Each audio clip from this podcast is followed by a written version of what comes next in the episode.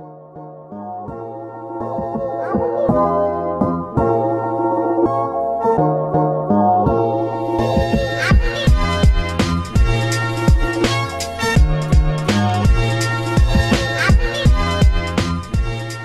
sur Popcorn Game, le podcast qui vous parle de jeux vidéo, de cinéma et vice versa. Aujourd'hui, un épisode euh, spécial pour commencer le mois d'avril, puisqu'on va vous parler surtout de, de films, donc de, de cinéma, euh, avec Waylander.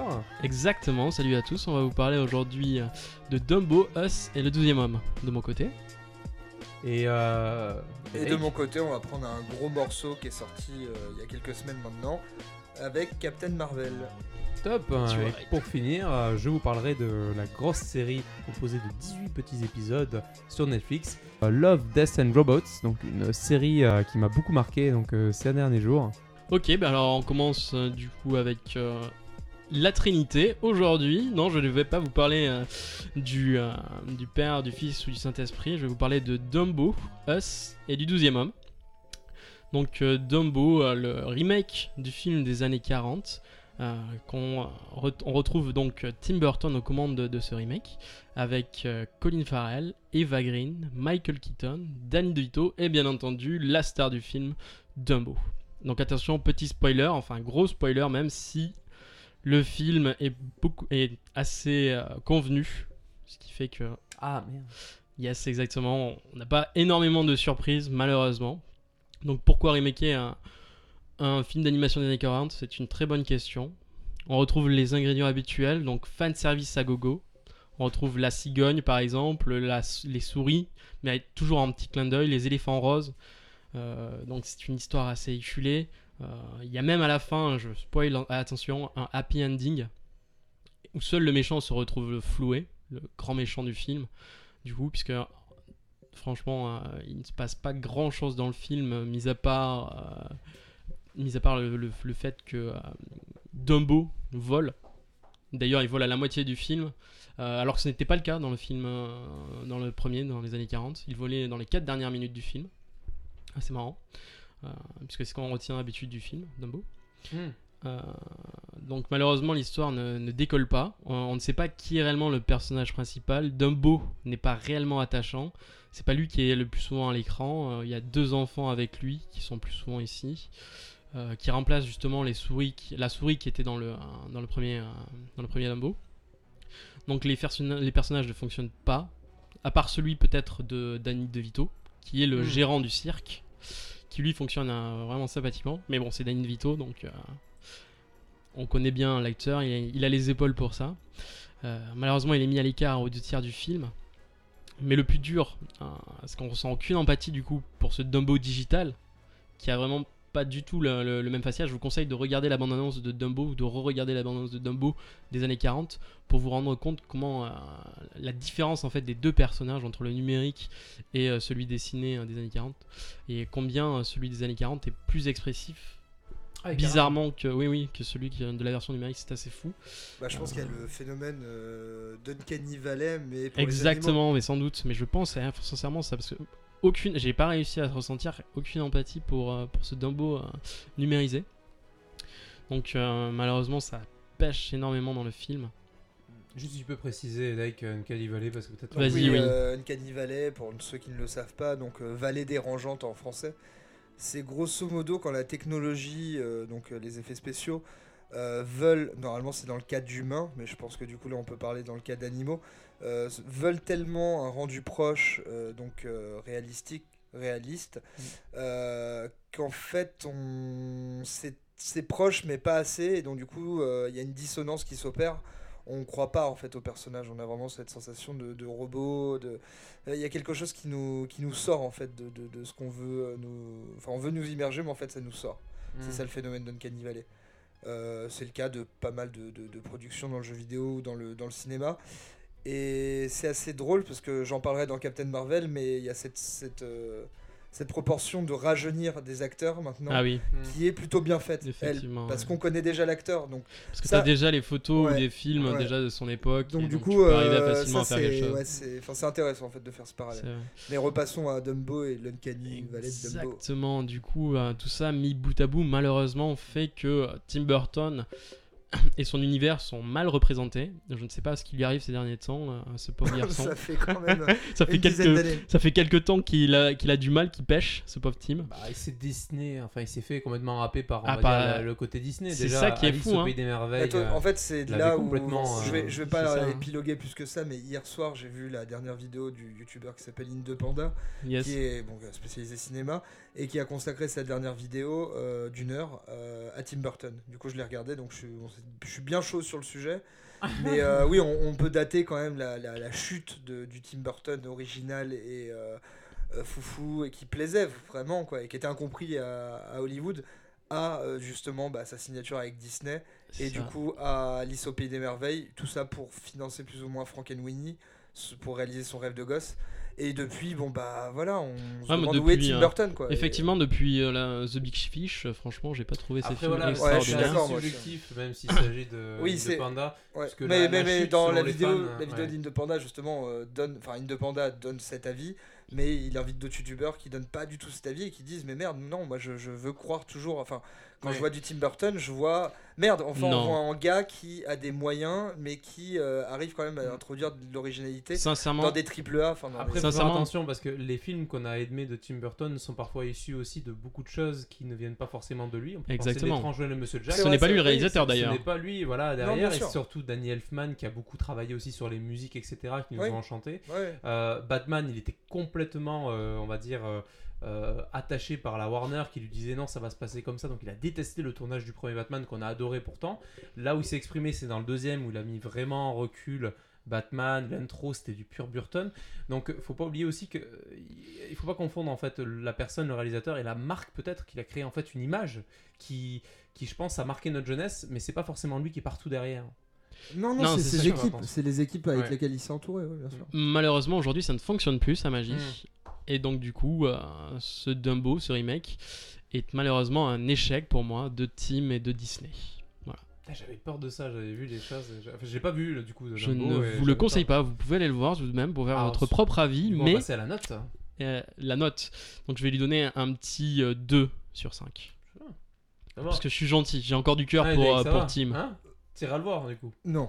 Ah, Non, mais en fait, j'ai aucun affect avec Dumbo en tant que tel. Je, me- je tu, n'aimes pas depuis- ce, ce- ce- cet éléphant. Tu n'aimes pas les éléphants, c'est ça que tu es en train de dire. Ouais, merde, je, je grandes suis grillé. ouais. Mais je suis braconnier en Je fait. J'ai trop de défense chez moi. J'adore lui voir. Ton, ton collier, il était, je me il était classe.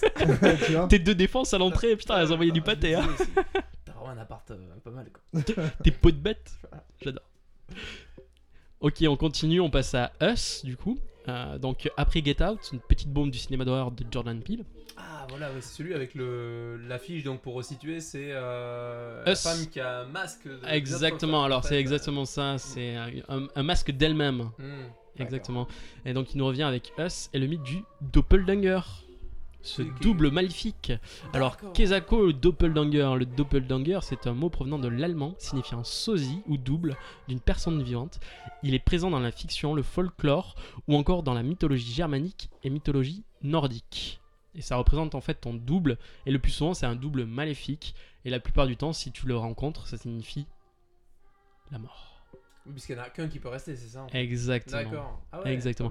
Du coup, euh, c'est Jordan Peele, celui de Get Out. Je, je sais pas si vous vous souvenez un petit peu hein, de Get Out. Oui, totalement. Très bon, très bon petit film d'horreur qui a fait sensation à ah, l'époque. très- en plus, moi, hypnotique. Exactement. Et donc là, on retrouve au cast euh, Lupita Nyong'o, Ny- Nyong'o, excuse-moi, euh, Winston Duke et Elizabeth Moss. Donc Elizabeth Moss, c'est la fille euh, de, euh, Kate. mince, non, je l'ai tenté. de, de la servante rouge, The Handmaid, euh, Handmaid's The Red Tales. Ah, Handmaid's Tales. d'accord, ouais, je vois. Et Lupita Nyong'o, elle jouait dans, euh, dans euh, du coup euh, the, euh, les Marvel et c'était Black Panther. Ah oui, oui. Donc voilà, L'une des, principales, j'imagine. c'est l'une des principales, oui. De Wakanda. Mais d'ailleurs, il y avait pas mal de personnes de. Et d'ailleurs, et du héros de Get Out qui joue aussi dans euh, Mais- Black Panther. mais il joue aussi, et là il y a le, le mari, il joue aussi dans Black Panther. D'accord. Ouais. T'as- comme quoi, le monde est Comme petit. quoi le monde est petit, je pense qu'ils se connaissent un petit peu tous. Mm. Donc euh, voilà, ça, alors ici on, on a un film d'horreur beaucoup plus ambitieux que Get Out. Donc euh, on sort un peu de la salle euh, perdu avec un- le sentiment qu'on a vu un film qui se veut plus qu'il n'est. Comme la grenouille face au bœuf dans la fable. Mhm. malheureusement. Et donc, au- fur et à mesure qu'on y repense, euh, derrière, etc., à, sa, à sa sortie, euh, à mesure que le temps passe et que certaines incohérences apparaissent, malheureusement, et malgré la critique sociale du film qui me parle, tu vois, je la vois, donc euh, l'hubris de l'homme et sa foi dans sans borne dans les nouvelles techno, mais aussi l'exploitation du tiers-monde, il fait référence un petit peu à tous ces sujets. On a l'impression que c'est un peu un imbroglio de tout ça. Et donc, euh, on reste un petit peu sur sa fin et on est déçu, du coup, par ce dernier film euh, d'horreur du, du prodige qui est, pour moi, quand même, Jordan Peele. Et on espère que, du coup, dans sa prochaine création, donc là, ce serait euh, Twilight Zone qui arrive, il est, il est sorti hier sur CBS, la Ah. série euh, La cinquième dimension qui revient, et qui, série, derrière, c'est Jordan Peele. Donc on espère qu'il va réussir quand même à se remettre un petit peu de ce semi-échec, on va dire. C'est pas un échec en fait, dans le complet. film en fait. euh En fait, j'ai l'impression qu'il veut trop en dire. C'est beaucoup plus ambitieux que Get Out, mais ça ne fonctionne pas. On, a, on, en ressort du film un petit peu floué, tu vois. On se dit, mais ok, d'accord, qu'est-ce qu'il a voulu me dire? Je vois, je vois ce que c'est, mais ça me parle pas. Un exemple Et puis surtout, alors, il y a des incohérences. Le problème, c'est que si je sors l'incohérence, la plus grosse incohérence, je vais spoiler le film. Ah, on va éviter je les vais spoilers. pas. ouais, ouais. ouais, voilà, vous l'avez pas vu. Mais Déjà pour nous. un exemple d'incohérence, euh, peut-être euh, bénin, quelque chose qui pourrait mettre un petit peu les, nos auditeurs sur la voie, en fait, sur ce qui, ce qui peut être gênant en fait dans ce film. Un exemple, peut-être hors du contexte, enfin hors du film, je sais pas. Du coup, en fait, ce qu'il veut dire, les, les- les propos euh, sociaux de, du coup qu'il aborde, ils sont un petit peu, euh, ils sont assez larges. Donc, il va parler, par exemple, dans les années 80, par exemple, il y avait eu une campagne pour se tenir la main à travers les États-Unis pour euh, réduire la pauvreté, et il y avait une campagne à la télé sur ça. Ouais. Ça fait référence à ça à un moment dans le film. Et du coup, tu dis, ok, c'est une satire pour dire, euh, ouais, ça sert à rien en fait, euh, c'est- enfin, c- ça va nulle part, ça mène nulle part de se tenir la main euh, tous ensemble, ça va jamais réduire la pauvreté ou la. Sauf que le c'est un pistolet de Chekhov. non, Non, c'est le fusil de Chekhov. C'est le mais- pistolet, ah merde. Fuselé. c'est non, le non, le fusible du coup. Et- et- pistolet de donc, Chekhov, mais le pistolet de Chekhov, fusil tu vois, T'as l'impression qu'il aborde. L'arme de Tchekhov. Bon, l'arme, voilà. C'est le, Non, le- le fusil de Chekhov. fusil de C'est un, un, une arme scénaristique. Enfin, c'est un, c'est un Oui, c'est C'est un un principe levier, scénaristique euh. selon lequel les petits détails d'un film ne sont pas anodins si on te montre quelque chose et qui doit servir après. Donc, C'était de un couteau dans le film qui Voilà. apparaît à un moment dans. Il faut qui qu'il soit utilisé derrière. Voilà. Oui, c'était pas le pistolet, désolé. pas- Donc là, c'est un petit peu, un petit peu dans le même principe, si, parce qu'il est réutilisé derrière, Hmm. malgré tout. Mais malheureusement, on, essaie, on a l'impression que tu vois, il aborde ce sujet, on se dit il va le développer, mais pas du tout. En fait, il finit pas son Il intrigue. finit pas ses trucs, tu vois. Il aborde ça, puis il aborde aussi euh, une sorte de critique sociale un petit peu euh, sur euh, cet amour que porte l'être humain euh, au, au tout technologique, mais tu as l'impression qu'il va pas plus loin, tu vois, que ça reste juste en surface à chaque fois, mais il aborde plein de petits trucs comme ça. Par contre, la musique, c'est une tuerie. Je sais pas si vous avez vu la bande-annonce. Non, Non, pas du tout. La bande-annonce avec la, la musique. euh, ah, c'est. euh, Take- non, c'est Take It On Fire. Non, je sais plus. Le, le titre. Pas grave. Et je vous conseille de regarder la- rien que la bande-annonce vaut plus que le film. Oula, ça c'est fort. Bon, ben, rendez-vous la sur Spotify. hein. Sacrée tuerie. Sacrée tuerie, la musique. J'avoue. Mhm. Donc on passe maintenant à. Ah, alors, bah, attends, attends, tu veux oublié. petite note, note. Bah, pas la bah donner, la pas la note du trailer. Allez, deux et demi. Deux et demi, je Deux et demi, donc donne la un moyenne peu, un petit peu mieux donc, euh, que, le, Je- ah oui. que Dumbo. Si vous avez à choisir, partez sur, euh, sur notre ami euh. Doppelganger. Us. Et, Parce que euh, toi, tu je te sais vois, pas si- tu te vois hésiter euh, entre Dumbo et Attends, attends, Sur la proposition. Oui, oui, j'hésiterais. Attends, Dumbo, c'est Disney. J'aime j'ai les bien aimé le film, enfin le Non, dessin animé oui, je veux dire, tu vois, sur la cohérence du- du Et, choix. et euh, Tim Burton, je suis désolé, mais je pense que là, ce qui fait marcher le film, c'est c'est con, mais c'est la communauté Burton derrière. C'est Ah non, mais ça c'est sûr. c'est sûr. Mais Et- par contre, il se casse la gueule un petit peu aux États-Unis. Il, il fonctionne pas aussi bien que ce qui était Ah. espéré. En même temps, Dumbo, Mais que- je pense pas que ce soit une licence. T'as vraiment un forte. problème avec Dumbo en fait. Bah, c'est pas une- enfin, pour moi, c'est pas une licence euh, Disney euh, forte, quoi. Bah, Je trouve, je trouve, à mon Ça sens, reste euh, quand même un des, un des plus gros, un- c'est un des plus gros succès. connais gros beaucoup truc, de hein. personnes qui vont te citer Dumbo euh, dans leur euh, préféré. Bah, je l'ai je- jamais vu dans un top 5 euh, de gens. euh, Si, si, il y a quelqu'un à côté qui Ah, dit oui. on a Ah, quelqu'un ah, à côté. signe, euh, Mais ces On personnes sont rares et devraient être abattues. ah merde Non, mais même, t'imagines, c'est rentré aussi dans la langue française. Genre, tu dis, il y a les grandes oreilles, un peu comme Dumbo. Enfin, je sais Ah. pas, c'est des choses, c'est rentré un petit peu dans, l'habitude notre, mœurs, en fait. dans Pourquoi tu me regardes comme ça Non, mais c'est pour, c'est pour entendre en les a problèmes des gens, c'est pour vous entendre mieux. et euh, donc, avez une euh, pour Us. Et, euh, la juste, bande de euh, son, coup, combien juste la bande de son sur ça Euh, je lui mettrais 5 la bande Ah, son. carrément. Ah ouais, non, franchement, ouais, une tuerie. Je l'ai réécouté et tout. Pff, ah ouais, du pâté. Et Ah. juste pour revenir sur Us, le titre, ça fait aussi. En... Parce que c'est- c'est la dualité, euh, beaucoup de dualité euh, dans le film. euh, ça fait aussi US. Us. US. United de States. Peut-être. consommation, Trump t'en reprend euh, 100% ah, bas. mon Dieu. Oh mon dieu. Spike Lee a validé ce film peut-être. Approved. Voilà. Ok, on passe maintenant au 12e homme, qui est un film norvégien sorti en 2017. Vous pouvez le retrouver sur Netflix. C'est d'ailleurs là que je l'ai vu hier soir. Ah, Tout à fait. Et c'est pour ça que euh, j'ai décidé d'aborder. Exactement, j'ai décidé d'en parler parce qu'il est- il C'est a le foot. Presque. Ah, putain, mais oui. le Il y a des 12e balles homme. dedans. Mais euh, ces Ah, elles tuent. Parce que le 12 homme dans le foot, c'est c'est- c'est le public. C'est- c'est On a le tendance à dire que c'est le C'est vrai. public. c'est vrai. Voilà. Euh, Bon, bah là, non, c'est là pas le ça. 12e homme, euh, c'est pas le public, mais ça pourrait presque être toi. Attention. C'est le, le- le film dont vous êtes le héros. un petit peu, un petit peu. Et on pourrait le voir comme ça aussi. Du coup, j'en Ah. parle tout de suite. Donc, le réalisateur, c'est Harald Swart. Donc, c'est un Norvégien. Euh, on le connaît euh, pas pour des très grands films, malheureusement. Il a fait Cody Banks, Agent Secret. Aïe. le premier? Le premier, Ah, mais le- Attends, c'était avec, le- euh, avec euh, Frank Malcolm. Mildiz. Enfin, Oui, oui, voilà. Malcolm, Ouais. exactement. Ouais, Malcolm. Et euh, moi, personnellement, le premier, Bah, c'était un il teenage était, movie voilà, marrant. exactement, mais sans James plus. Bond Teenage. Ouais, le 2 était ouf, ouf, il, Il était, pas top, mais il le était 1 passait. carré, mais sans plus. voilà. Ouais, voilà. Ensuite, il a fait le remake de La Panthère 2, sorti en 2009, et il a fait aussi le remake de Karate Kid en 2010 avec le fils de Will Smith. Ah ouais. Voilà. Pas Donc, vu, Jackie et Chan pas pris. qui a pas trop Et. Jackie Chan. ouais. pas trop celui-là.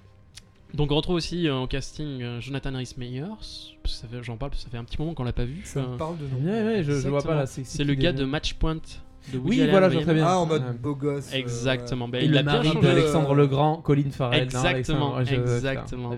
c'est- Exactement. Et Il il, a- il a vieilli, mais euh, pas en bien, j'ai l'impression. Après, c'était peut-être pour le film excellent, aussi. Le hein, Match Point le est dire, ouais. génial. Gros l'adore. film de le Woody Allen.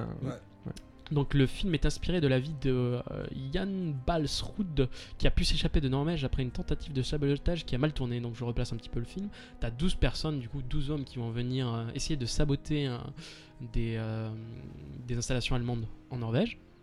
Et malheureusement, ils n'arrivent pas à arriver sur, sur le lieu de rendez-vous. Ils sont trahis à un moment. Et du coup, les Allemands coulent leur bateau. Et euh, c'est le seul, à, on va dire, à, peu près euh, à ne pas être pris par les Allemands, à survivre. Il arrive à s'échapper. Et donc, so- son but, euh, à ce moment-là, c'est de survivre et de réussir à passer en Suède. La Suède, qui est un pays neutre à l'époque, et donc qui pourrait comme ça s'en sortir. Et donc, ça devient une chasse à l'homme, avec Jonathan Rhys-Meyer qui incarne le commandant allemand qui est là pour essayer euh, de le traquer et de l'attraper, pour mettre fin à la mission et créer l'échec. Et donc euh, ce sujet transcende, le sujet du film transcende le film de guerre et de sabotage pour se transformer un petit peu en survival, mais surtout et au-delà, il pose la question de l'idéal et du symbole. C'est sur ça qui m'a plu dans le film, qui a résonné en moi. En effet, jusqu'où est-on prêt à aller pour suivre notre idéal et quel degré de compromission sommes-nous prêts à accepter? C'est les deux questions pour moi qui sont abordées dans le, dans le film. Donc, en particulier, un personnage met en relief cette rhétorique à travers sa posture de résistant. Donc, il aide le saboteur il aide euh, du coup notre héros du, dans, le, film à, survivre et à, passer en Suède, puisqu'à un moment dans le film, notre héros n'est plus capable du tout d'avancer. Il a subi tellement de, euh, d'épreuves terribles qu'il n'a plus la force réellement d'a- d'avancer. Donc il se retrouve à mettre sa vie et celle de ses, euh, proches. Donc la personne qui aide notre, euh, notre héros, il se retrouve à mettre sa, la vie, sa, sa vie et celle de ses proches en danger de mort pour suivre son idéal. Et c'est mis du coup cette, euh, cette attitude est mise en balance avec ceux qui, au contraire, sont prêts à, à- à la compromission, euh, et qui donc euh, permis l'avènement d'un tel régime que le régime nazi. Donc, euh, par exemple, en Hmm. dénonçant ou euh, en aidant les nazis, au lieu d'essayer de les combattre, juste pour, par exemple, maintenir leur niveau de vie ou pour pouvoir avoir des avantages, etc. Et donc, ce symbole qui est incarné, ce symbole, c'est aussi un idéal du coup qui est incarné à travers euh, ce personnage principal.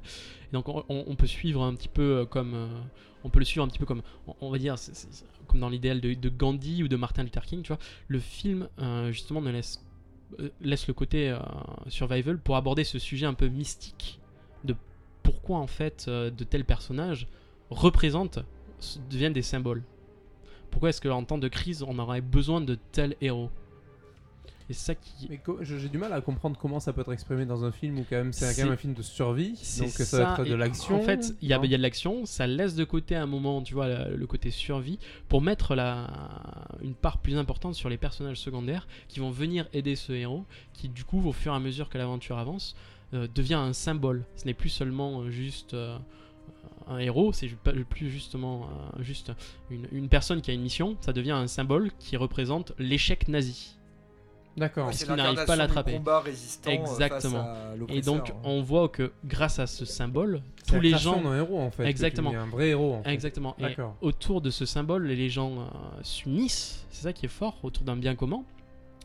Et donc, euh, ils arrivent à, à travers ce symbole et euh, cette union, à la victoire, donc c'est-à-dire à le faire passer de l'autre côté en Suède.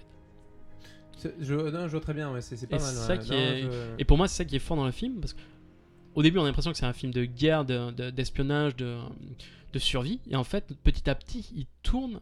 Et on se rend compte que c'est pas du tout le sujet du film. Que le sujet la du film est personne, en plus, fait, une personne plus qui survit ça.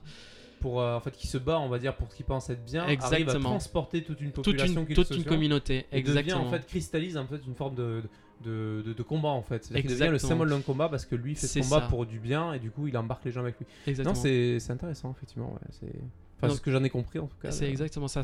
donc ça, résonne, je pense, en, en nous tous. On a tous besoin d'un symbole, d'un- du- d'un d'un idéal pour avancer. Et, et donc, euh, je, vais, je vais terminer euh, cette critique sur euh, deux petites citations que j'ai vues il y a pas longtemps aussi, dont une euh, de- du film Us. Donc euh, la première citation c'est de Nietzsche. Donc je cherchais des grands hommes et je n'ai trouvé que des hommes singeant leur idéal. Par exemple, on pourrait citer la, la- partie nazie dans les, par- les nazis dans le film. Mais euh, il y a aussi, euh, c'est pourquoi ainsi parle le Seigneur. euh, Voici ce que je vais, euh, vo- voici, voici que je vais venir sur eux, un malheur auquel ils ne pourront échapper. Ils crieront vers moi et je ne les écouterai pas. Et ça, c'est du coup euh, une partie du film Us qui cite la Bible et donc euh, Jérémia 11 11 qui parle de l'apocalypse amené par Dieu euh, sur euh, les hommes qui euh, du coup euh, adorent des idoles et des, dieux, et des faux dieux.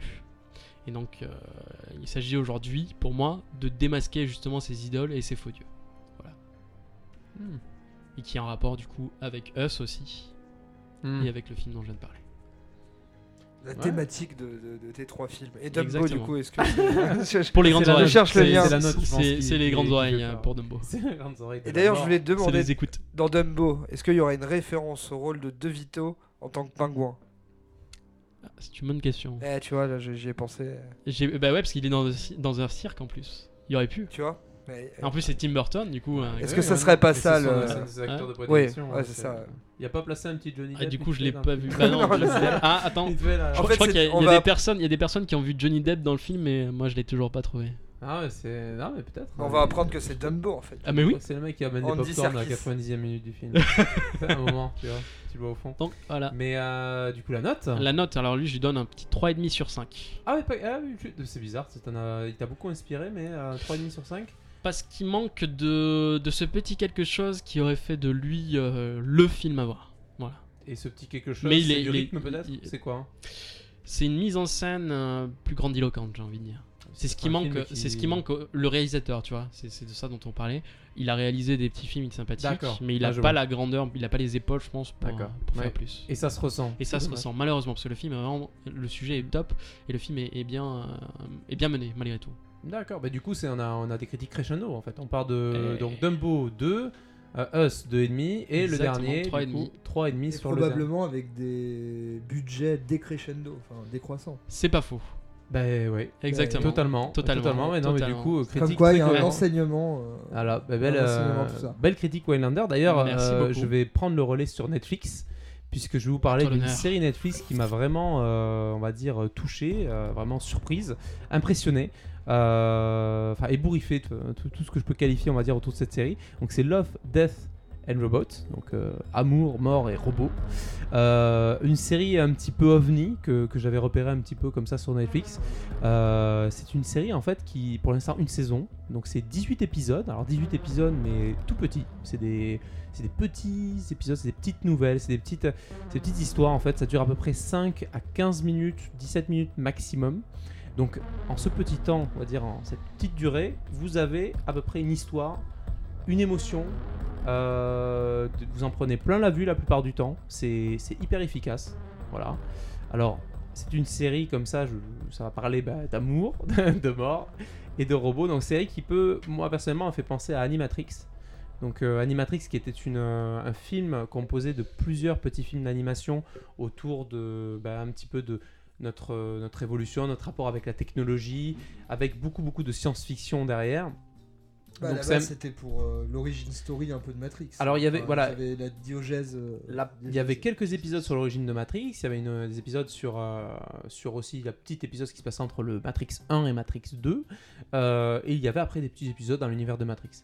Surtout ce côté en fait où il y a beaucoup d'artistes, et c'est ce qui compose aujourd'hui, je vais venir, je vais revenir très vite à Love, Death and Robots, ce qui compose cette série, c'est également ça, c'est qu'il y a un melting pot d'artistes, il y a un melting pot d'histoires, euh, tous aussi différents des, les, unes des autres, c'est assez génial tout autour de ce thème un petit peu qui est la, technologie. Donc c'est pas vraiment du Black Mirror, faut pas s'attendre à tout ça, mais il y a parfois ce petit côté un petit peu cynique autour de l'évolution, de, de tout ça en fait. Ça joue de beaucoup de choses, ça joue de la technologie. Ça pousse à l'extrême des petites histoires, parfois c'est ridicule, parfois c'est très perché. Il y a de tout. C'est vraiment euh, quelque chose qui, prend euh, le, spectateur. Alors, juste pour redéfinir cette série, donc elle, est, euh, elle a été produite par Tim Miller, donc qui est un des réalisateurs de Deadpool. Donc voilà, quand même un nom assez connu. Et surtout, le grand Monsieur David Fincher, donc le réalisateur de Fight Club, Gone Girl, euh, Seven, vraiment c'est un grand nom. Qui, euh, donc il est top, il est top. donc ces deux producteurs euh, se sont, euh, on va dire, se sont associés pour, pour, pour, on va dire, sortir cette série. Et ils le disent, on va dire, dans beaucoup de déclarations, que vraiment, ils sont vraiment là, ils font une déclaration d'amour aux spectateurs, vraiment en pouvant se libérer, on va dire, dans toutes ces histoires un petit peu incroyables, un petit peu ovni, on va dire, un petit peu vraiment euh, Donc il y a, plein d'histoires, on va dire, tout aussi, euh, tout aussi euh, originales les unes que les autres. Euh, donc il y a 18 épisodes, je vais pas vous, vous raconter tous les épisodes, vraiment, il y en a, y en a énormément. Elles sont toutes différentes. Aussi, vu la taille de l'histoire, ça risquerait de vous spoiler complètement, puisque l'intérêt de l'épisode aussi, c'est il arrive très rapidement. On est sur des épisodes de 10 minutes à peu près, donc c'est ce format aussi que je trouve assez original et peut-être pas révolutionnaire, mais euh, moi je trouve que c'est une nouvelle manière de consommer, on va dire, du divertissement. On est sur quelque chose qui nous provoque de l'émotion, qui nous fait rentrer directement dans une histoire, qui nous provoque de l'émotion, qui nous marque et qui se finit en 10 minutes. C'est euh, C'est la puissance sorte- du truc. ouais. non, c'est la puissance vraiment de, de, de, cette, euh, de, cette, de ces œuvres. C'est vraiment pouvoir, on va dire, nous, euh, voilà, nous, nous prendre un petit peu cette petite part de cerveau en quelques minutes, nous, nous transporter dans une histoire et hop, nous relâcher. Et à chaque fois, on ressort avec un truc en mode Ah ouais, ah waouh Ou sinon, Ah putain, ils sont perchés ces mecs-là. Mais il y a toujours une émotion. Ils transmettent de l'émotion comme ça en quelques minutes. Et c'est quelque chose qui est facilement. euh, je veux dire, je pense que les gens qui ont vu, euh, bon, on est tous les trois à avoir vu la série, et ça donne envie d'en parler en fait. Enfin, Oui. Sur, euh, et toi, Ouais. l'épisode, ah, et toi, du coup, t'en as Ouais. pensé quoi? Ah, j'avais pas vu ça comme ça. Et donc, du coup, voilà, et enfin, je veux dire, il y a plein de sujets de discussion autour de, de ça, plein de sujets de réflexion. Puis ça marche bien avec euh, l'effet Netflix du coup. Bah, Ben, totalement, on en parlait, oui. c'est tout le monde, euh, enfin beaucoup de monde dans Netflix, et c'est vrai qu'on a ce côté, euh, t'as vu cette série? T'as vu ces épisodes? T'as vu la claque de celui-là? T'en penses quoi de celui-là? Voilà, surtout qu'en plus, il y a, il y a quoi? Il y, a de- il y a du... C'est gore, hein, c'est gore à souhait. T'as du une série- sexe aussi. T'as du sexe, c'est une série qui est déconseillée au moins de 18 ans, qui est interdite au moins, Ouais, au moins de ouais, 18 ouais. ans. Il y a du. euh, voilà, tu, tu- c'est une série en fait où tu sens une liberté de création. Et sérieusement, dans ce monde aujourd'hui qui est très, on va dire, euh, entre guillemets, euh, on reste quand même dans des codes les hollywoodiens qui restent quand même au fond assez. C'est très cloisonné. hein. Voilà, c'est très cloisonné, c'est très prévisible, c'est policé, puritain. C'est policé. c'est- Ouais, Voilà. tu, tu le vois dans Dumbo par exemple. Ouais, tu vois d'un homme. Et là, tu as, cette respiration d'un coup. Tu vois plein de, de petites créations, de petites histoires. T'as- attention, je dis pas qu'ils sont tous égaux. Tu en as certains qui sont très sages. Euh, tu en as un ou deux qui sont un petit peu convenus. Tu en as un qui est très perché, euh, pour ma part. En tout cas, c'est subjectif ce que je vous dis sur la vie des épisodes. Tu en as un qui est très inspirant. Tu en as d'autres qui sont euh, très sensuels. Tu en as un qui, bah, le premier, typiquement, il te, il te prend bien. quoi. Celui-là, il te- il t'embarque dans. Voilà, tu, tu ressors et tu trembles un C'est celui petit qui m'a le moins plu, tu vois, le premier. ben, Je moi, euh, j'ai la- le premier visionnage, j'étais surpris. Je me suis dit, j'espère que la série va pas être tout le temps comme ça. Elle n'est pas Ah, comme mais le si, premier. oui, le premier, Ouais. j'avais bien Ouais. aimé moi. perso. Ouais, le premier, ouais. Et moi très- je m'attendais parce que bon je, je fais euh, la petite aparté moi je, je savais pas du tout j'ai démarré le truc sans en avoir entendu parler et je m'attendais à une série entre guillemets Oui. classique Pareil, et pareil. du coup le premier bah, je croyais que ça allait enchaîner euh, Moi aussi. voilà et en fait j'ai fait ah bah non Non, et j'étais plutôt vraiment surpris que ça enchaîne pas parce que vraiment l'univers du premier, en fait, il s'apprécie lorsque tu sais que c'est une histoire qui démarre et qui finit. Voilà. Ouais, tu dis, c'est, ça suffit, c'est très bien. faux. Et euh, moi, j'avais peur que ça continue comme ça. Et l'univers du premier, en fait, le- premier épisode est un bon épisode. L'univers du premier épisode, eh ben, pour moi, il se suffit à lui-même. En fait, il faut pas euh, qu'on s'étale trop dessus parce que Je pense qu'on a chacun, c'est là où tu dis où il y a cette part de subjectivité. Oui. Euh, c'est que je pense que chacun a son affect euh, et donc du coup, enfin genre son passé par rapport à tel ou tel. je sais pas. Enfin le premier c'est très combat de robots et enfin très Ghost in the Shell dans l'idée. Bref, on va pas épiloguer pour pas spoiler, mais pas forcément je pense robot, que mais chacun, ouais, ouais. ouais, mais Ouais. bon, chacun a son affinité, donc du coup chacun voudrait ce qu'il veut y avoir voir. son exactement. voudrait Exactement. avoir son le développement Mm. de telle ou telle histoire ou tel ou tel univers par rapport à son affect. Mais c'est ça qui est beau, c'est que c'est une série qui, est, euh, qui plaît à beaucoup de monde et qui est inspirante de manière différente à beaucoup de monde. Et du coup, même on en discutait tout à l'heure, d'ailleurs ça fait partie de mon top, euh, de mon top que je vais vous dire juste après. Euh, on a un épisode où- qui est carrément philosophique, on en parlait. Décris après, c'est l'œuvre de Zima. Vous, vous le verrez, c'est un épisode, je vous le rencontre juste après, puisque je vous ai fait un petit top 5 qui est subjectif. hein. Voilà, euh, spoiler, il n'y a pas de. je pense que c'est pas un top 5 géné- général. Je pense que vous aurez peut-être pas le même ici, euh, Waylander et Dake. Non, mais Donc, euh, euh, spoiler alerte, une critique est forcément subjective. Oui, totalement. Mais il faut quand même garder une part d'objectivité. euh, Bien minimum. sûr, mais bon. Je- Alors, je veux juste revenir sur quelques petits éléments intéressants, euh, notamment sur le scénariste de la plupart des épisodes, pas tous les épisodes, puisque euh, pour vous dire, sur les 18 épisodes, euh, la plupart ont des studios de création différents, ont des scénaristes différents, mais il y a un scénariste qui revient souvent, euh, c'est Philippe euh. Gélat. oui, j'ai un Philippe Cadic, bizarrement. Non, scénariste, Sur ce sujet. c'est Philippe Gélat. Alors Philippe Gélat, ça vous dit rien peut-être. Alors moi j'ai mené un petit peu mes recherches et c'est un des scénaristes de, euh, de Rise of Tomb Raider. Voilà, il a, il a Ah. travaillé dans les jeux vidéo et ça s'arrête pas là, puisqu'on a, euh, Ouais, on a un, un des studios. On a un des studios aussi euh, de, qui, a fait, qui s'est occupé de certains épisodes, euh, notamment le dernier, euh, Une guerre secrète, euh, DigiPicture, qui fait aussi beaucoup de cinématiques de jeux vidéo. Ils se sont occupés notamment des cinématiques de Call of Duty World War II, de Destiny 2, d'Assassin's Creed Origins, euh, de, bien, Destiny 2. Vraiment, donc c'est plus des trailers, donc c'est des, des studios qui sont assez... et d'ailleurs, on le voit, la qualité graphique de, de certains épisodes est, est assez bluffante, et on est en fait face à des personnes qui sont spécialisées dans des cinématiques professionnelles, donc de, jeux- de jeux vidéo, euh, de jeux vidéo. Donc ils ont l'habitude de ce, de ce format court aussi. Ils ont exactement, exactement la- ce que vous ressentez dans un trailer, et c'est là où on, re- on comprend un petit peu ce qui se passe. La plupart des épisodes peuvent être... euh, C'est qu'ils t'attrapent direct. qui t'attrape direct. Eh ben, c'est le but. Mais, mais on, le, sent- on le sent de toute façon qu'ils viennent du jeu vidéo pour certains. euh, Parce que Ouais, des fois, ouais. on se dit, on a l'impression d'avoir une un jeu cinématique de jeu. Tout à fait. Et on Ah, a l'impression, enfin, je veux dire, il y a tellement, il y en a tellement où tu te dis, putain, ça ferait un putain de jeu vidéo. Tout à fait. Pour continuer sur les studios qui, euh, qui m'ont marqué, qui marquent, je pense, qui vont vous marquer aussi vu les épisodes, il y a l'épisode Lucky euh, 13, donc l'épisode qui, euh, qui raconte un petit peu les aventures d'un pilote qui s'attache en fait à, à son vaisseau. Donc euh, quelque part, il y a une relation qui se fait entre le vaisseau et, et, Très bien. euh, et cet épisode. Oui, très bien. des meilleurs Ouais, pour très, très à, bien. à première vue, c'est pas un des meilleurs pour moi, mais euh, Non, mais c'est vrai qu'à première, à première vue, j'étais un peu en mode, bon, ok, on va voir. Ouais. Et à la fin, euh, tu te laisses bien napper. ouais. Et il a été fait par Sony Picture euh, Imageworks. Imageworks, qui c'est? Ben, C'est tout simplement. Est-ce qu'on bat Non, pourquoi pas non, ils ont travaillé sur le. euh, D'ailleurs, ils ont été récompensés aussi pour leur excellent film d'animation Spider-Man Spider-Verse.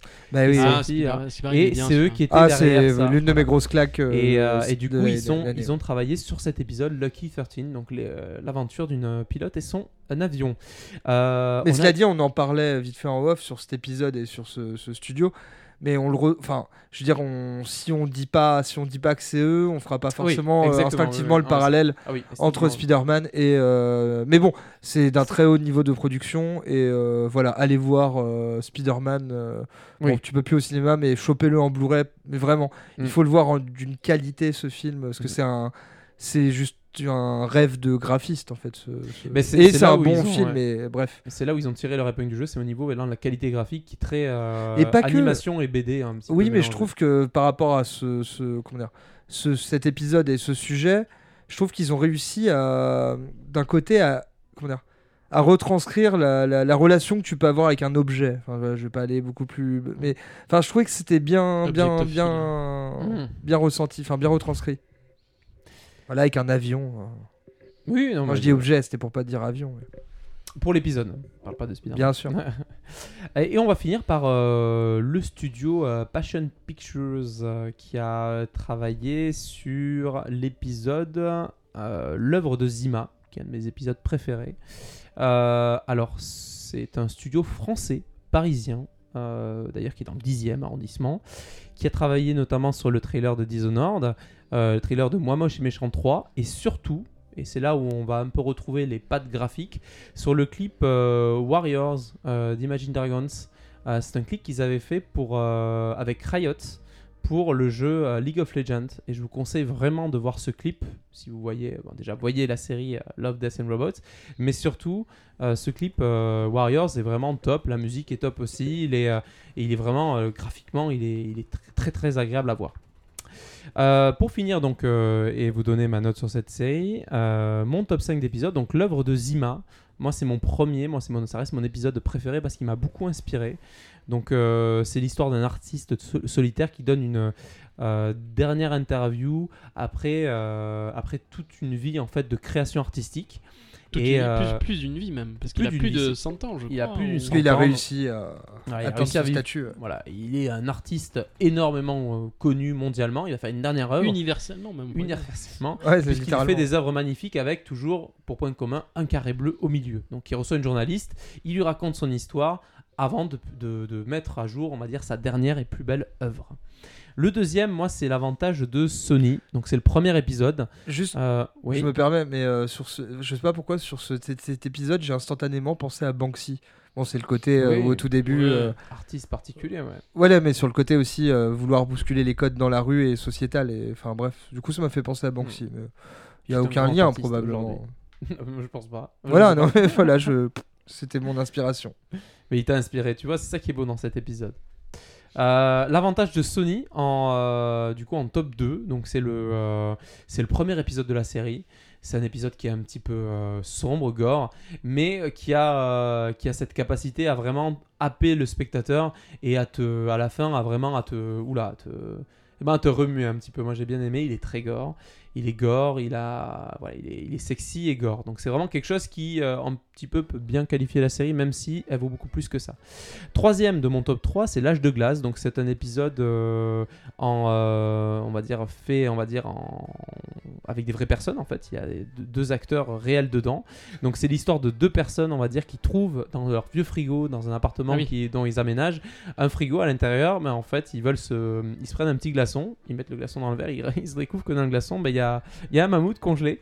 Et en fait, ils creusent dans le frigo. Dans le frigo, ils découvrent qu'en fait, il y a, il y a une civilisation qui grandit. Et c'est l'âge glaciaire. Sauf que vu que c'est tout petit et qu'ils sont grands, en fait, quelque part, ça va beaucoup plus vite. Donc, ils voient une Il y civilisation a une se développer, à- évoluer. Et euh, du coup, ça, c'est drôle. Voilà, c'est également très rapide. Mais euh, voilà, c'est de qualité euh, pour le format. Vraiment, c'est de très bonne qualité. C'est vraiment une Super production. bien euh, fait, ouais. voilà, une très bonne Moi production. perso, j'ai pas aimé. Ouais Et ça m'a fait penser à l'Indien du placard. Ah oui, ah, mais moi, j'a- moi, j'adorais non du placard. j'ai adoré aussi quand j'étais jeune, mais je sais pas pourquoi sur cet épisode, je, je l'ai regardé, j'ai fait mouef. Il est un peu facile. Ouais, il, tu- est, tu- il est un peu facile. ouais, Mais il y a d'autres C'est épisodes c'est le comme côté ça. popcorn de la Ouais. série, j'ai envie de dire. c'est ça. Bah déjà, il y a, c'est l'un des seuls avec des vrais acteurs et ça crée une C'est ça, dissonance. ouais, ouais, ouais, tout Enfin, à il y a des, y a un rapport. Ça- ça oui, passe, oui, euh, c'est assumé, mais. Ils se sont fait plaisir. Mais, oui, non, mais euh, ils se sont fait plaisir partout, mais j'avoue que celui-là, bon, voilà. Moi, ce que j'ai bien aimé là-dessus, c'est vraiment le côté. euh, voilà, c'est le côté. Je pense que j'étais Curieux, gosse, de, de voir un truc euh, évoluer. Voilà. Ouais, non, c'est la qualité, tu vois. Voilà. Après, euh, le seul truc que j'ai pas aimé dans l'épisode, c'est des mecs qui mettent des glaçons dans des verres de vin rouge. Mais Allez. ça, Ouais, ça- les ça- Américains. Ça, ça- ah, ça, c'est chaud, ça. Non, mais ça, le truc, j'ai dit, mais non, mais. Mais à la limite, en fait, je trouvais que c'était. Ouais, c'est gentil, en fait, comparé aux autres. J'aurais vu, j'aurais peut-être vu intervenir tels des dieux, tu vois, vouloir prendre. En fait, ça peut me faire penser Ils à peuvent du. pas, ils sont trop rapides, les autres. en Ouais, fait. c'est pas vrai. du tout le même Mais ça me faisait penser à des, des, des, des, des bouquins de Bernard Weber dans l'idée, tu vois. Ah oui, oui, oui. Mais je sais pas si tu te rends compte quelque part, c'est que on parle d'un épisode Non, moyen, mais mais, bien sûr, quelque on- part qui a créé plein de rap, plein de souvenirs avec des, des, des œuvres d'enfance, plein de oui, plein de choses. mais ça c'est fait. parce que c'est ton affect. Enfin, Ouais. genre, je suis- on a vu un Indien dans la ville. Bon, ça te fait euh, un Indien dans la ville, le l'Indien dans le placard. dans le placard de la ville. Voilà, mais faut l'avoir vu. Donc euh, bon. Mais non, mais enfin, je dis pas, Non, il est. Ça parle pas il est pas, il est pas. non, il mais t'es un pas, hater, euh, c'est un hater, c'est le droit. Oui, exactement. voilà. T'aimes pas les éléphants, t'aimes pas les indiens. éléphants, En plus, on va commencer à dire qu'il y a des problèmes là. Hein, Je me suis dit un mammouth congé dans un glaçon, ça va te faire plaisir, mais que dalle, quoi, putain. Non, Rien à non. Pourtant, ça a des défenses, ça, mammouth. Et, euh, Je dis ça, je dirais. Top mais il est 4, trop petit. hein. top 4 du coup. Euh, histoire alternative, alors un épisode aussi qui est, euh, qui est assez drôle. En gros, c'est euh, c'est une sorte de- d'application qui permet de vivre des euh, uchronies en fonction d'événements euh, différents. Alors là, ils prennent par exemple un Hitler euh, Ah oui. adolescent et en fonction de, de ce qui lui arrive, en gros, ça va créer un futur différent. Et c'est complètement, euh, on va dire, euh, ubuesque. Enfin, c'est complètement. C'est une grosse comédie en fait. Ça n'a aucun truc, sens. Ça n'a aucun sens. voilà, et c'est très drôle parce que ça, ça part toujours plus loin, toujours plus. Il lui arrive des choses de, de malade. Et tout ça en 10 minutes, toujours. Tout, tout ça en 10 minutes. Il y a des choses qui arrivent et et- et il y en a certains d'ailleurs, hein, c'est un peu pour tous, hein, où il y a- pas tous, hein, il y en a certains où ils doivent s'arrêter. Notamment le premier, là, euh, l'avantage de Sony, c'est bien qu'il s'arrête là. C'est parfait. Par contre, il y en a d'autres où on aimerait que ça continue. Mm. Il y a quelques-uns, alors je sais pas pour vous, on verra juste après le dernier du top 5. Mais il y a certains où je me dis, mince, euh, c'est dommage, j'aurais bien voulu avoir plus dans cet univers, en savoir plus. Ça aurait été drôle, limite qu'un un long métrage dessus. Et le top 5, alors euh, celui-ci, c'est vraiment pour son côté euh, esthétique et aussi un petit peu le côté euh, réflexion qui aussi qui fait ressortir et aussi un petit peu la scène de cul dedans qui était pas mal. En, tout bon mal machiste que Très bien, voilà, moi aussi, voilà, j'approuve. Oh, ouais, vas-y, t'as de la bière. Non. et du coup, non, c'est un épisode qui s'appelle Derrière la faille et ça raconte l'histoire d'un groupe de, de, de, bah, de- de de voyage. On on peut dire ce qui est, les images de synthèse sont magnifiques. elles sont bien faites. non, c'est l'histoire en Mais- gros d'un mais- d'un groupe de, de voyageurs Ouais. euh, dans un vaisseau spatial, en gros, qui doivent passer par une sorte de, de, de- de faille temporelle pour aller beaucoup. Non, même pas. Donc, ils doivent passer en fait dans C'est une un- sorte de trou noir, une quoi. sorte de, de trou de verre en fait Ouais, qui créé euh, pour aller de l'autre côté de l'univers ou rentrer chez eux, je ne sais quoi. Et ils se réveillent donc de leur euh, sommeil artificiel. Euh, le capitaine se réveille réveillé par une de ses une de ses anciennes euh, de ces Collaboratrice. de ses ex ex collaboratrices et il s'ensuit quelque chose d'assez un petit peu lunaire quelque part. En Lubrique. gros elle lui dit qu'elle elle lui dit qu'il est perdu et il sait pas trop. Et euh, il se rappelle les bons moments. Et c'est un petit peu ces périodes de flottement où tu dis est-ce que c'est un rêve? Est-ce que c'est la réalité? Et euh, petit à petit le spectateur est embarqué dans cette histoire qui, qui est à la fois euh, Non, mais tu- tragique et sexy Ouais. Bah, tu Mais, sens euh, qu'il y a un truc qui cloche. il y a un truc qui cloche et à la fin tu, tu as le dénouement. Euh, et la, la bande de son de l'épisode est très très bonne aussi. Elle est plutôt pas mal. C'est une seule musique d'ailleurs. C'est l'épisode qui m'a le plus perturbé, mais que j'ai l'un des épisodes que j'ai préféré aussi. Il est voilà. Il est, il est préférable. très bien. Mais pour revenir à tout ce que tu, dis, à ce que tu disais au tout début, c'est bête à dire, mais oui, il y, a- il y a du cul, euh, globalement, et dans cet épisode notamment. Mais c'est vachement bien retranscrit. Enfin, Oui. c'est vachement ouais, sensuel, mais mais enfin, c'est bien fait. C'est vraiment bien Moi, je fait. pense qu'ils ont utilisé le motion capture, hein, c'est obligé. Ouais. Non, mais on dira pas pourquoi tu dis ça. Mais oui. Non, ce que j'aime bien, c'est que euh, il... on sent pas ce côté, on va dire, position de caméra, jeu, on va dire un petit peu. C'est pas quelque chose. putassier. Voilà, exactement. Et c'est ça qui est pas mal. C'est un moment, esthétiquement euh, cul. T'as- Faut le dire, voilà, t'as as, un nichon qui se balade, t'as as un cul, t'as t'as- une bite aussi. Ouais, Tu l'as dit Tu l'as dit. De toute façon, le podcast est un explicite, donc je peux le dire plein de fois. Mais, mais normalement, tu n'as pas. Hollywood, on va dire, ne montre jamais ça. Les Mais on voit plein de zizi hein, dans cette série. Oui, on voit plein de C'est vrai, zizi oui, effectivement, série, ouais. aussi dans la décharge. c'est vrai. Dans la décharge, ouais, ça, c'est la décharge aussi. Mais bon, c'est un peu plus ragoûtant. Mais, euh, mais de manière générale, on va dire c'est quelque chose. Alors, c'est pas qu'on fait une fixette sur ça, hein, on va arrêter tout de suite. Bitchette couille, comme ça c'est dit. On va arrêter parce que là, on n'arrête pas d'en parler. tout- tout- En fait, coup, on ça- est puceau, voilà. Donc ça nous excite beaucoup. Du coup, on se dit, c'est comme ça que ça marche. Et voilà, Mais du coup, on les a vus plein de fois, les épisodes. Ah oui, plein de Plein de fois. fois. Et ensemble. C'est super, c'est 5 sur 5. 5 sur 5, la série. euh, Rien que tout- pour l'épisode. Sexe Rien sur que pour- 5. 5 sur 5. Non, euh, voilà, sans être lourd sur ça, globalement, c'est- vrai qu'il n'y a pas ce côté putassier de montrer ou cacher des choses, globalement. Ça se fait naturellement. Voilà, ça participe un petit peu à vraiment au, euh, à la narration sans être l'élément central ou l'élément, on va dire, tout tourne autour de ça. Pas forcément. C'est voilà. juste Après- contenu mature, mais mature euh, Oui, non, ne le montrez qui, pas aux enfants, qui quoi. sert quand même le, Ouais. le, le- comment dire le, le, le- le message en fait. Ouais. Enfin, là vraiment on a carte blanche pour les artistes, mais c'est pas pour autant qu'ils ont mis du cul pour mettre du cul. euh, Des... Enfin c'est voilà, c'est vraiment bien équilibré. Quoi. arrêter de te toucher le, le slip. C'est vrai Le pantalon, s'il te plaît, quand tu me regardes comme ça en disant ça. Mais, mais, mais t'inquiète pas, ça va bien se passer. Mon dieu. Et du coup, je pense qu'il est l'heure de passer. Tu à l'as mis de bonne critique humeur, ça y est. voilà. non, voilà. Bah, ma note pour la série d'ailleurs, il faut qu'on finisse sur ça. Je vais mettre du 4,5 à la limite pour pas mettre 5. Pourquoi? Parce que c'est vrai qu'il y a quelques épisodes qui sont inégaux. euh, notamment un dans le désert qui est, qui est pas trop mal fait, mais que j'ai vraiment trouvé. Je suis resté vraiment sur ma faim. Et il y a 2-3 épisodes comme ça qui sont euh, malheureusement pas forcément côté graphique, enfin graphique, côté, je parle comme c'était un jeu, côté on va dire euh, euh, ambiance, etc. C'est plutôt côté euh, scénario où il y a des moments ils ont fait un trip, voilà, ils ont fait un trip et ça s'arrête là. Et il n'y a pas cette phase de réflexion même derrière, donc il y a deux trois épisodes qui sont un peu moyens sur ça. Euh, je vous dirai pas lesquels, mais euh, vraiment c'est c'est c'est juste dommage sur ça. Et le Dong me dit que c'est à toi et Dake de, de passer à la critique donc de Captain Marvel. Captain Marvel. Ouais. Mais pour revenir à, Ah, ton, à, ton, à ton truc, non, ce que, ce que j'aime bien aussi dans le format, pour parler du format, c'est bon, bah, as déjà as le format, là, un épisode égale une histoire, mais c'est court. Donc tu peux vraiment euh, les picorer, Enfin, vraiment en faire un ou deux ou trois ou tout faire d'un coup, binge-watcher. Le Enfin, problème avec les c'est animaux. très, c'est très sympa. Picorer ah. Et voilà. Hey. Allez, Alors. alors Captain Marvel, euh, bah, c'est la dernière grosse production, comme son nom peut le laisser suggérer, de, Oh, putain, de- oui. de Marvel, sorti euh, début de mars, euh, donc euh, 6 mars 2019. Euh, alors déjà dans un contexte de euh, Captain Marvel, bah, en fait il fallait qu'ils introduisent ce personnage qui a été euh, pour sa part introduit à la fin d'Avengers Infinity. Bon, je sais pas, on va peut-être pas faire de spoil, mais euh, voilà quoi, à la fin, du dernier Avengers, il y a le Deus Ex Machina, on va dire, euh, Captain Marvel. C'est vraiment trop la merde, il faut qu'on fasse appel à Captain Marvel qu'on- auquel on n'avait jamais ré- fait référence jusqu'ici. Comment ça C'est à quel moment dans. dans- bah, C'est le, c'est le, le- la scène post-générique. Ah, je l'ai pas vu. Il est en train de, Ah te spoil- il est en train de te Merde, spoiler des trucs là. Donc, spoiler alert pour ceux qui ne regardaient pas Avenger.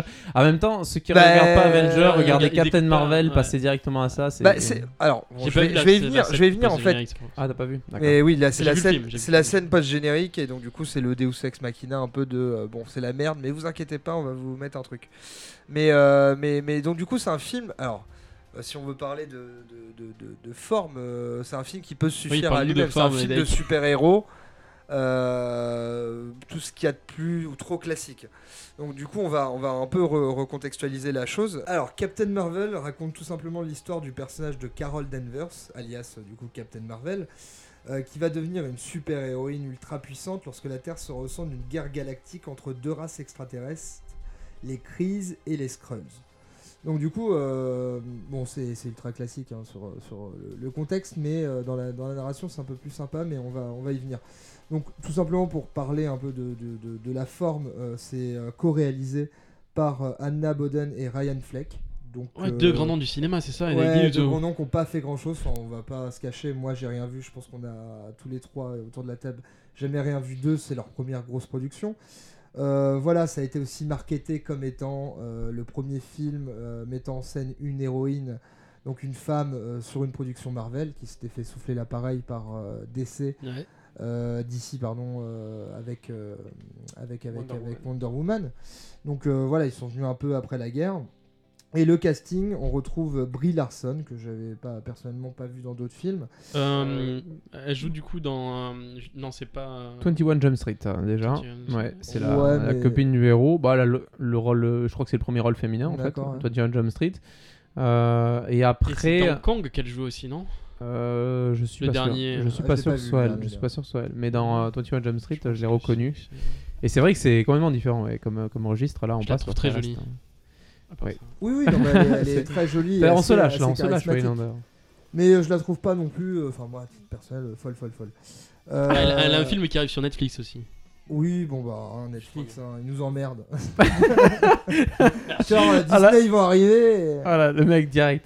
Bon, on voit. donc- Ok, tu n'aimes pas l'héroïne. Qu'est-ce qui se passe non, encore non, j'ai pas dit que j'aimais pas l'héroïne, mais j'étais sur le casting. Donc on retrouve euh, Samuel L. Jackson qui campe le personnage de Nick Fury, qui est indispensable Oui. euh, à l'origine story, on va dire, euh, développée ici.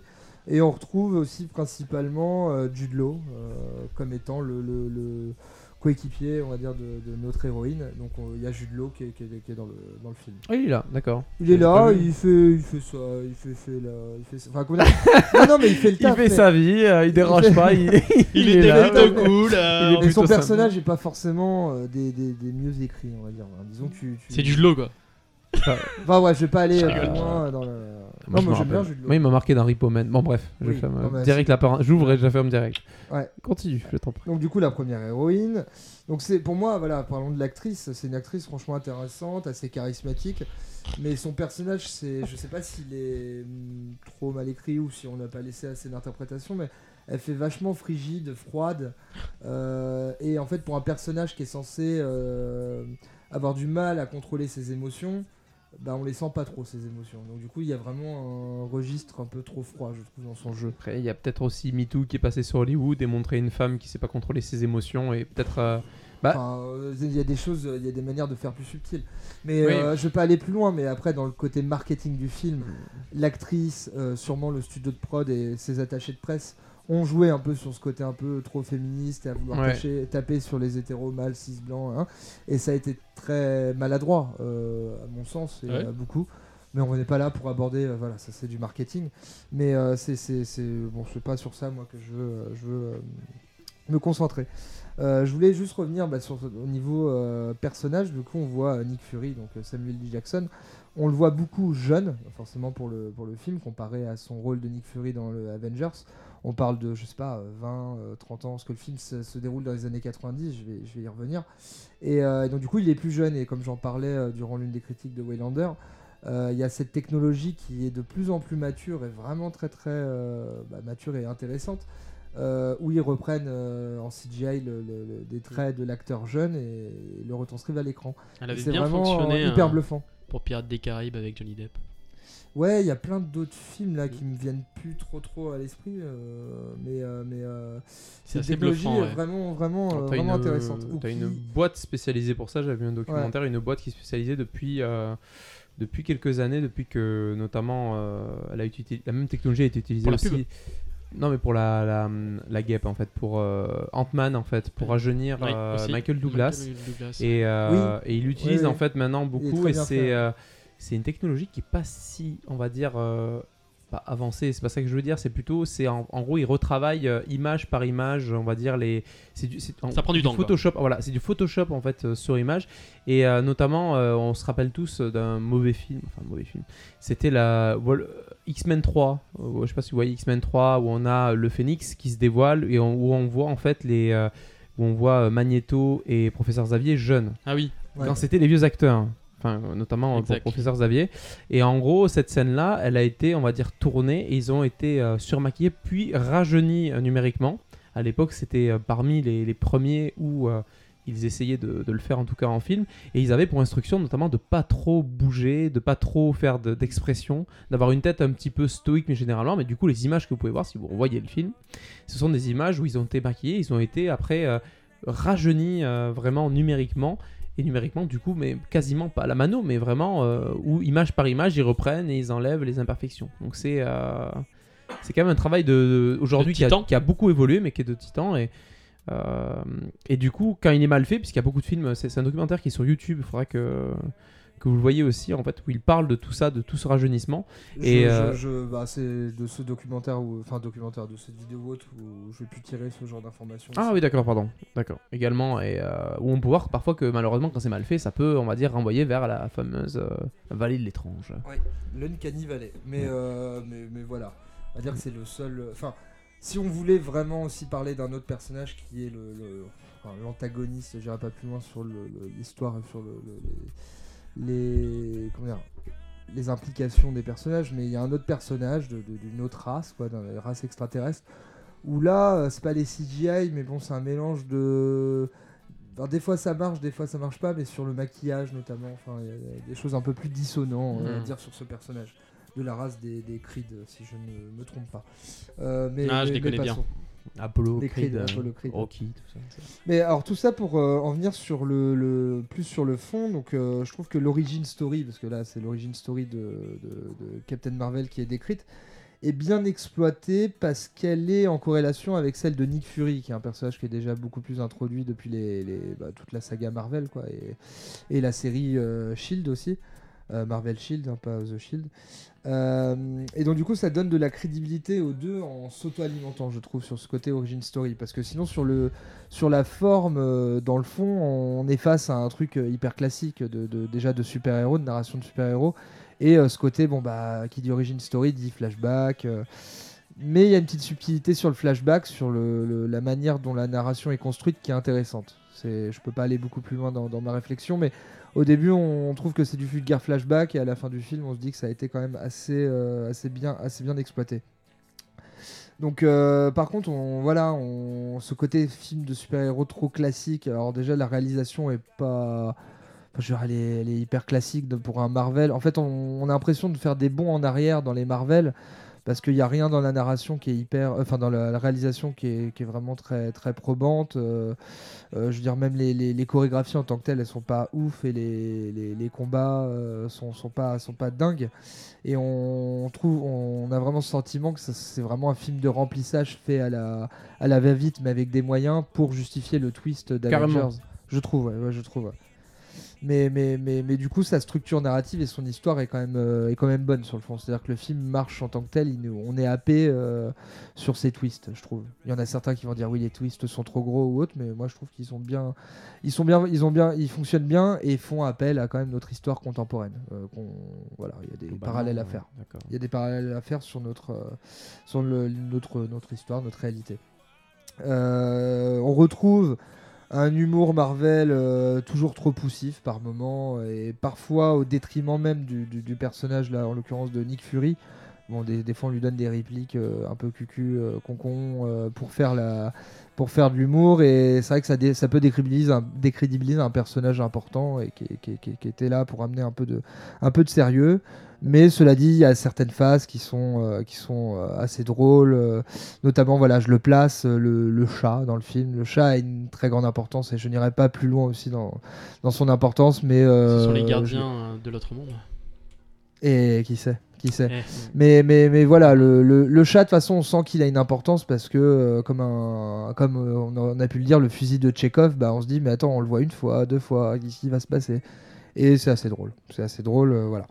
Euh, donc voilà. Il est noir, euh, mais je, je n'irai pas plus loin. Il a 9 vies, hein, peut-être. hein, tu sais, tu, tu Comme connais dans pas les Matrix, chats. il passe plusieurs fois et Mm. Mais euh, voilà, enfin du coup, euh, c'est assez dommage cette réalisation quelconque. euh, même, la, même la photographie du film est assez fade. dire, les, les, les environnements que tu peux voir sont, sont, pas, sont pas très marquants. Euh, ça manque d'action, je trouve, surtout pour justifier en fait la, la, montée en puissance du personnage. Euh, la montée en puissance, elle apparaît bon, forcément sur le, le- vraiment le dernier quart, voire dernier cinquième du film, et, et on la sent pas assez. Enfin, voilà, c'est- un, un peu cette manière euh, de, te faire rentrer ça au forceps. De euh, voilà, elle a obtenu des, pouvoirs super puissants euh, d'une manière un peu magique. Enfin, un peu trop abusé. Voilà, on sent que c'est un peu trop, intégré au forceps ce- ce- la justification de sa puissance vis-à-vis de ce qu'on, nous vend. Et et d'ailleurs, bon, bah, si tu pousses un peu plus loin la réflexion, tu trouves qu'il y a une certaine dissonance, une incohérence sur toute la, l'univers des Avengers, euh, parce que on est censé faire appel à elle, parce que là, vraiment, c'est le dernier recours. Mais en même temps, quand tu regardes les deux premiers Avengers, euh, qu'est-ce qu'est-ce qu'est qu'est-ce qu'est un ultime recours? Parce qu'on a quand même frôlé euh, deux fois une catastrophe euh, nucléaire euh, de, de comment dire de, de, de- de l'univers, quoi. Enfin bon, Mm. voilà. Ça, c'est- un peu, euh, voilà, c'est un peu bon. Faut, faut, faut avaler la pilule. Faut avaler cette Bah, du pilule. coup, tu compares avec Avenger, mais par rapport à un épisode de. bon, Captain soit- America par exemple. Je crois qu'on parle Ouais, de, on parle d'une production, Captain- d'une production de 100 millions environ, 100, 150 Oui, mais je veux dire, euh, par En rapport, qualité. on va dire, en qualité, selon toi, est-ce que ça vaut un Avenger ou est-ce que ça vaut un Thor, le dernier par exemple? J'ai pas vu. Euh, en fait, Thor, je suis complètement néophyte. parce qu'il se prend pas au sérieux. Ouais, a priori, il est sympa dans ce. Il est très bien, il est très coloré et vraiment, il fait sortir, on va Non, dire. non, là, euh, on est vraiment, vraiment beaucoup plus sur un, truc sérieux. un spin-off euh, Captain vraiment America, Marvel, euh, Captain, America, beaucoup plus, sérieux. plus, plus Bah, bah, Captain America. Comme le premier Captain America qui par moment se prenait un peu trop au sérieux avant de un petit peu repartir dans de Non, non, parce que pour le coup, dans non. le soldat d'hiver et dans euh, pour le coup, Civil War. il, il est pas forcément sérieux celui-là, mais en fait, il, il dégueule trop de, de, de la patte Marvel qu'on nous a imposée depuis, euh, depuis 10 ans maintenant. C'est-à-dire de l'humour euh, assez potache. euh, mais, mais bon, des fois, il y a ces éléments. Enfin, voilà, l'humour, des fois, fait respirer, en fait, la, la narration. le chat, voilà, je vais pas aller beaucoup plus loin, mais c'est un personnage assez marquant qui, je pense, en plus, enfin, je peux pas aller, je peux pas aller plus loin. Ouais. Mais euh, non, non, il se prend pas, il se prend pas forcément au sérieux, mais c'est juste qu'il il navigue entre les genres et il assume pas assez. Je trouve, il assume pas assez. Euh, alors par contre, il y a un truc qu'il assume trop pour moi, c'est euh, bon, je- j'en place une pour dire que l'OST est pas marquante, mais elle est pas marquante aussi parce que à la manière des Gardiens de la Galaxie, en fait, elle est construite autour de, bah, on va te foutre des musiques des années 90. Et globalement, en fait, on va te foutre des références, on va te les rentrer par le cul. Euh, des- non, non, mais des années 90. Enfin, le film, euh, forcément, nous, on est génération Ouais, 90, ouais. donc ça nous parle. Mais je veux dire, c'est à chaque plan, je voyais les références. euh, Il parle d'un sautaient aux indien dans le placard? Non, il parle Eh pas d'un indien dans le placard. Mais bon, il y a plein de trucs tous par les rapport classiques au... de musique, quoi. En fait, t'as tous les. Bah, en fait, c'est très référencé euh, au niveau musical sur le grunge, le mouvement du grunge, donc du coup euh, Nirvana hein, pour la faire euh, court. Au moment, il y a vraiment bah, la, musique comme Are, euh, C'est voilà, comme les gardiens de la galaxie qui a pu Exactement. être dans En fait, le 80. parallèle, en parallèle, c'est clairement, j'ai eu ce sentiment, c'est les gardiens de la galaxie. On vous a mis le- les années 80 parce que euh, c'est Ouais, cyclique dans le marketing, c'est tous les 30 ans, tout ça. Mais ça avait ce Et là, côté on arrive sur les novateur. 90 et là, on c'est c'est vraiment trop gros, je trouve, euh, toutes ces références. Après, ça va, ça, fonctionne, mais c'est gros. Déjà, les Gardiens de la Galaxie avaient ce côté un peu novateur, je trouve, de, le faire sous cette forme. Mais là, en plus de singer des films euh, issus donc du coup des- de l'univers des super-héros et des Marvel, on te singe aussi du coup euh, bah, encore un truc de Marvel avec les Gardiens de la Galaxie. Il y a un gloubi-boulga en fait dans tout ça. Surtout euh, pour la, la, raison d'exister du ouga. film qui est là pour euh, justifier d'un, du Deus Ex Machina euh, teasé, Mm. qui est un peu, enfin c'est vachement bancal. En fait, c'est un film qui est bancal, mais après c'est un, ça reste globalement un bon divertissement. Tu peux vraiment le voir euh, sans avoir vu Avengers, sans connaître la référence. Tu peux le voir voilà comme un Wonder Woman, on va dire, si on doit faire le parallèle, film Mm. féminin, féministe. Sauf que Wonder Woman euh, est dans- est dans un univers qui n'est pas aussi mature et construit que celui de Marvel. hein, bah, pour comparer, euh, d'ici euh, DC a- est en train de euh, n'a pas forcément réussi de la même manière le Ah bah, son DC euh, Universe. Non, non, clairement pas.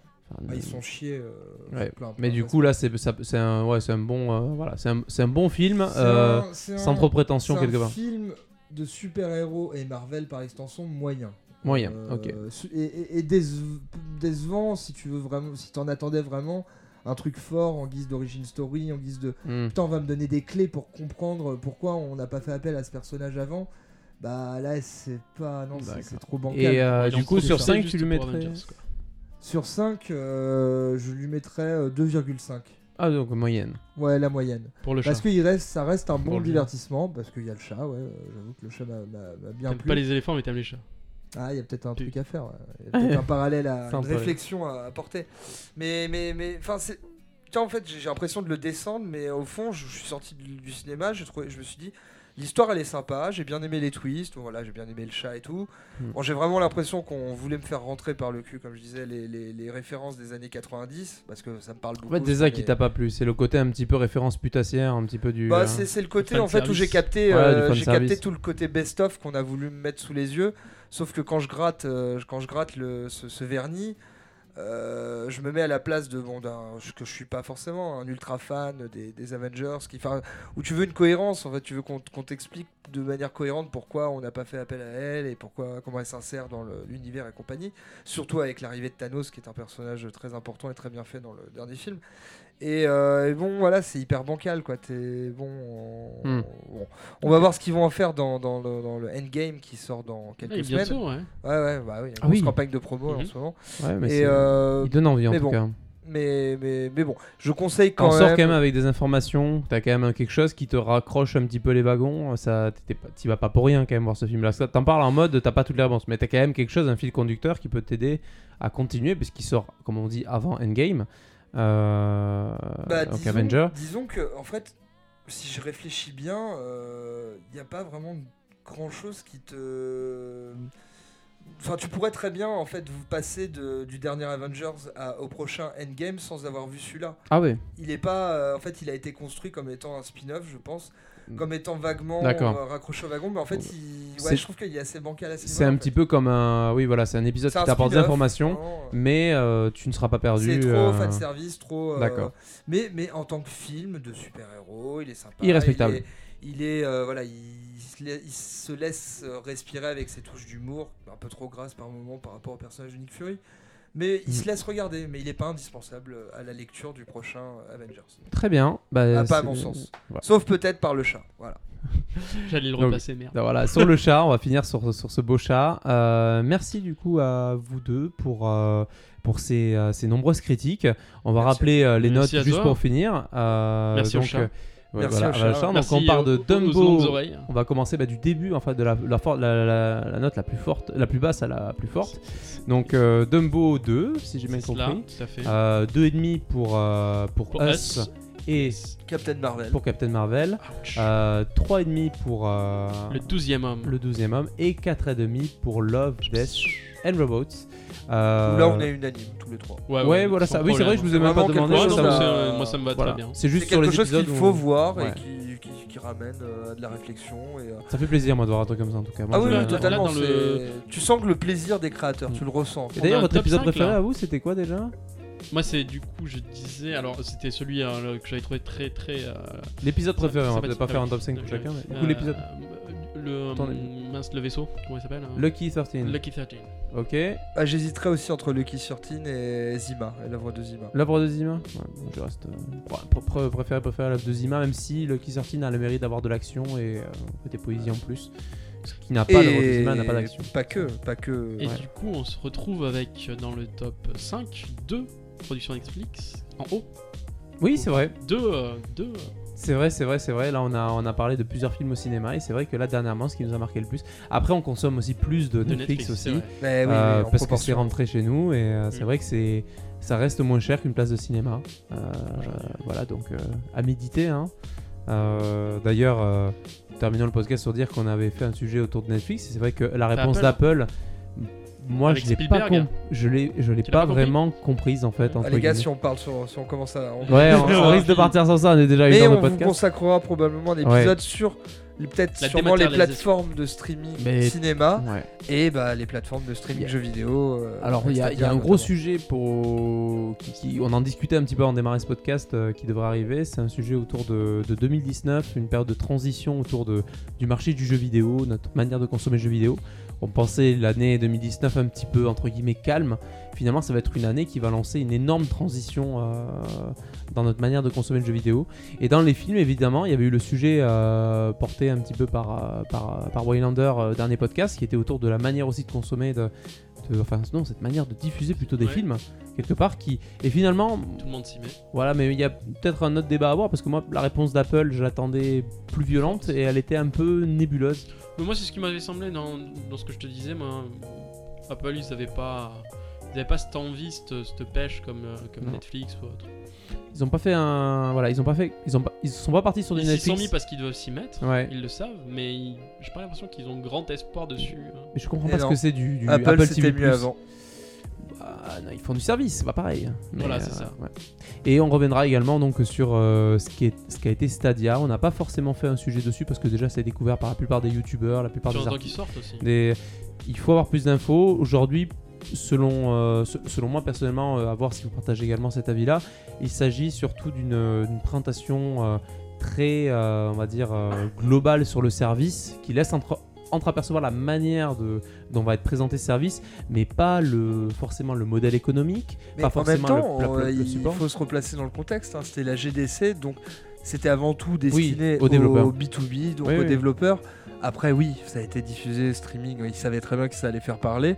Mais c'est déjà une prise de communication qui a inondé euh, le marché Oui. et qui a, euh, voilà, euh, quand on se renseigne un peu, de source en source, qui a quand même provoqué d'énormes secousses dans l'industrie de jeux vidéo et que du coup, ça. C'est peut-être une Ça a doublé les réflexion. ventes de Shadow, je crois. Ouais, ça. Non, mais c'est une, vrai. c'est une réflexion. Shadow d'ailleurs a réagi en disant que ça, Ouais. ils attendaient d'en savoir plus. Ah les gars, on est en train de faire le podcast avant le podcast. hein. Moi Oui, je c'est bien, vrai. mais là. Ouais, ouais, c'est vrai.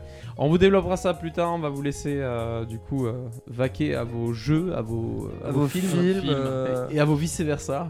Allez voir Dumbo, euh, il est top. Ouais, voilà, ce qu'il faut retenir, c'est Dumbo. euh, T'inquiète, Dumbo et les le- et grandes le chat oreilles. noir, Et le chat noir. Ah, le chat noir. Surtout le chat Le noir. chat Celui-là, il faut pas le louper. Le chat noir. Euh, Il est pas- Captain Ah, Marvel. il est Mais pas il est pas noir. Ah, non, il merde, est roux. Il est roux. laissé le chiffre. Oh le C'est un spoil, roux. oh le spoil. Oh, Merci d'avoir écouté ce podcast euh, du coup jusqu'au bout et à une prochaine fois sur euh, Popcorn Game. J'aime pas les roux. Salut. Oh la On finit sur ça donc euh, sur, voilà. Ginger Absol. Merci à tous. Au revoir. Ciao. Ciao. ciao. ciao. Poil de carotte. Ouais. Arrête de